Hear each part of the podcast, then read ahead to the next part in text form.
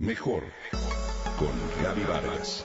Presentado por MBS Radio. Comunicación, imagen, familia, mente, cuerpo, espíritu. Mejor con Gaby Vargas.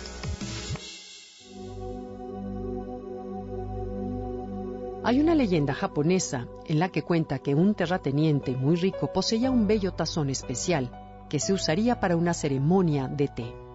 Alguien dejó caer por accidente el tazón y este se rompió en cinco piezas. Antes de que el terrateniente se enojara, uno de los invitados improvisó un poema en el que hablaba del tazón, de quién lo regaló y de su forma, así como de las cinco piezas en las que acabó roto. Ello provocó las risas de los invitados y del terrateniente.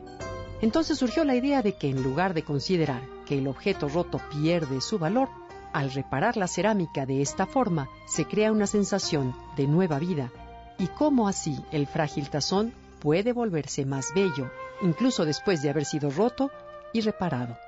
A través de la historia, esta técnica de reparación de cerámica, llamada kintsukoroi, significa reparar con oro.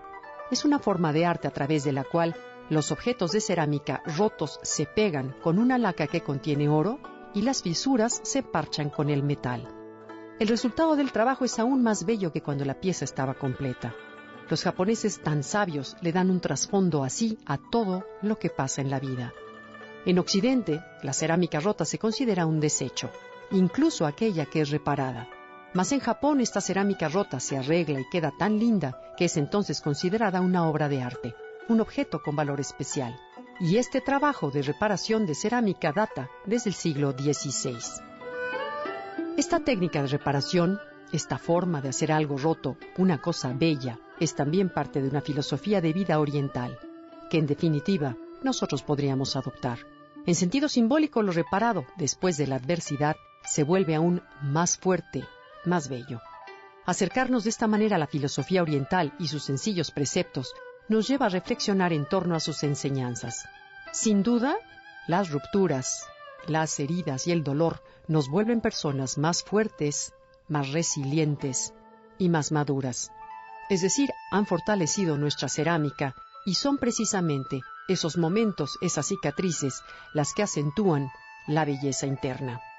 Dentro de la sociedad occidental, en el terreno de lo humano, nos han enseñado a ocultar imperfecciones, cicatrices, a no confrontarlas, a sentir vergüenza, quizá por nuestros errores o fracasos, sin detenernos a pensar por unos minutos que es precisamente de la imperfección y la temporalidad está hecha la vida. La resiliencia es la capacidad para afrontar la adversidad y lograr adaptarse bien ante las tragedias, los traumas, las amenazas o el estrés. Cuando hemos caído, cuando hemos tropezado con un gran obstáculo o se nos ha presentado una prueba de fragilidad emocional, es el momento que la vida nos ofrece para convertirnos en seres más fuertes y valiosos. Si nuestra cultura consiguiéramos liberarnos del peso del miedo a equivocarnos y en vez de ello pudiéramos verlo como un área de oportunidad y crecimiento, así como la cerámica japonesa, entenderemos otro tipo de belleza.